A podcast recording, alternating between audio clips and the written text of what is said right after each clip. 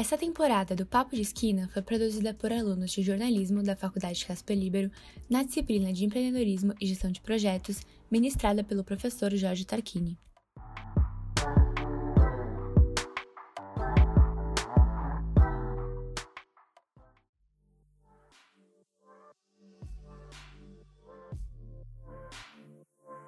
Olá, sejam bem-vindos ao primeiro episódio do podcast Jornalismo e Empreendedorismo. Eu sou Isabela Gomes e estou aqui com a Maria Antônia Anacleto e Nicole Bastos. Oi meninas, fiquem à vontade para explicar o tema de hoje.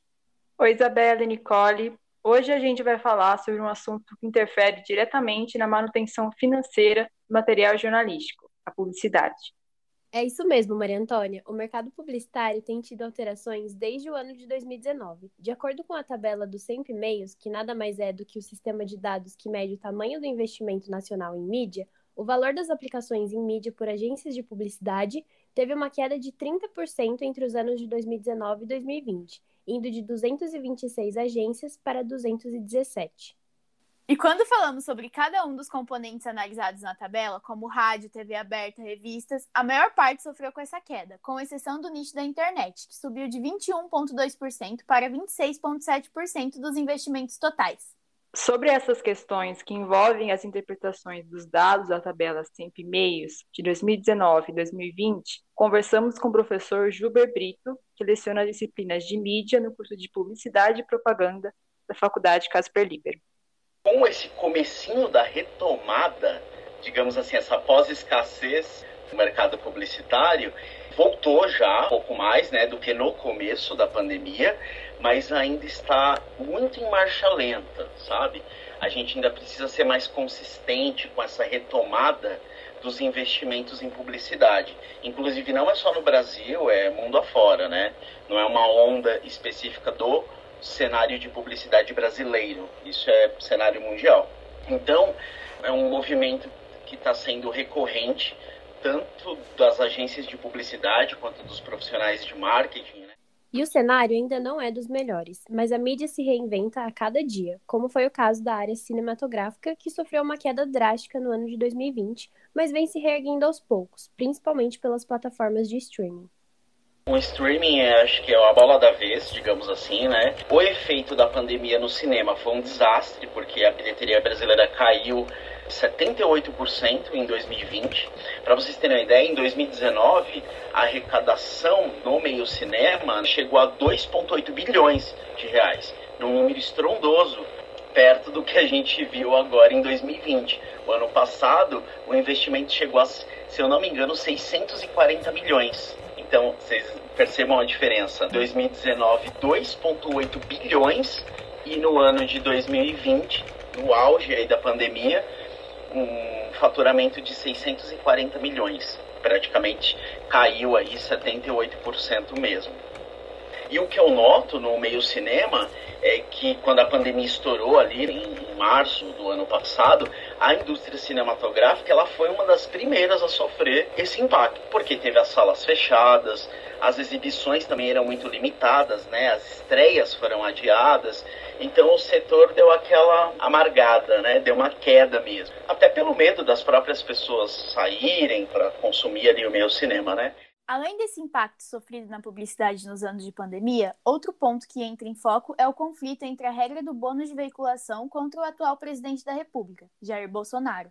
É, mas o que seria esse termo? É mais fácil você encontrar ele por aí como BV, que seria sua forma abreviada, e basicamente significa um tipo de benefício cobrado por agências de comunicação sobre 20% dos investimentos em mídia e qualquer campanha publicitária. Essa forma de remuneração, que é aplicada pelas agências, acaba gerando um questionamento entre as empresas, que as controlam até mesmo entre as próprias agências. Isso, e o que acontece é que o atual presidente não concorda com essa porcentagem repassada às agências, pois, em sua visão, pequenas agências de publicidade continuarão pequenas e não terão a mesma chance de crescimento que agências maiores.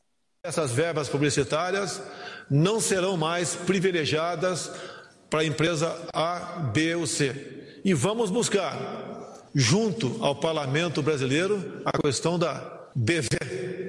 Isso tem que deixar de existir. Vamos eliminar essas questões para que a imprensa possa cada vez mais fazer um bom trabalho no Brasil. O professor Gilbert também nos explicou mais sobre esse embate. Então, se 30 segundos numa novela da Rede Globo custa em torno de 580 mil reais, esses 20% em cima do valor do investimento de mídia é o que é aplicado para o cliente. Então, além da possibilidade de cobrar as taxas de serviços específicos e comissões sobre serviços prestados por terceiros, ou às vezes você tem uma produtora de vídeo que vai finalizar um material ou vai fazer algum efeito especial, por exemplo, naquele filme né, publicitário. Então, você ainda tem toda essa taxa para terceiros né, que as agências de publicidade contratam. Então, a principal questão aí é esses 20% em cima do investimento. Só que esse investimento é só do filme publicitário que vai ali ou a comissão sobre esses serviços prestados, que acaba entrando nesse bolo também, e por isso que acaba ficando um pouco confuso a questão do BV atualmente. Apesar de estar sendo questionada nos últimos anos, essa é uma questão que já permeia o meio publicitário há um bom tempo. E será que é simples de resolver? Isso é uma prática do mercado por mais de 50 anos, né? Que aí foi a crítica por parte do presidente, no caso Jair Bolsonaro, que desde o início aí do seu mandato tem essa polêmica falando do BV.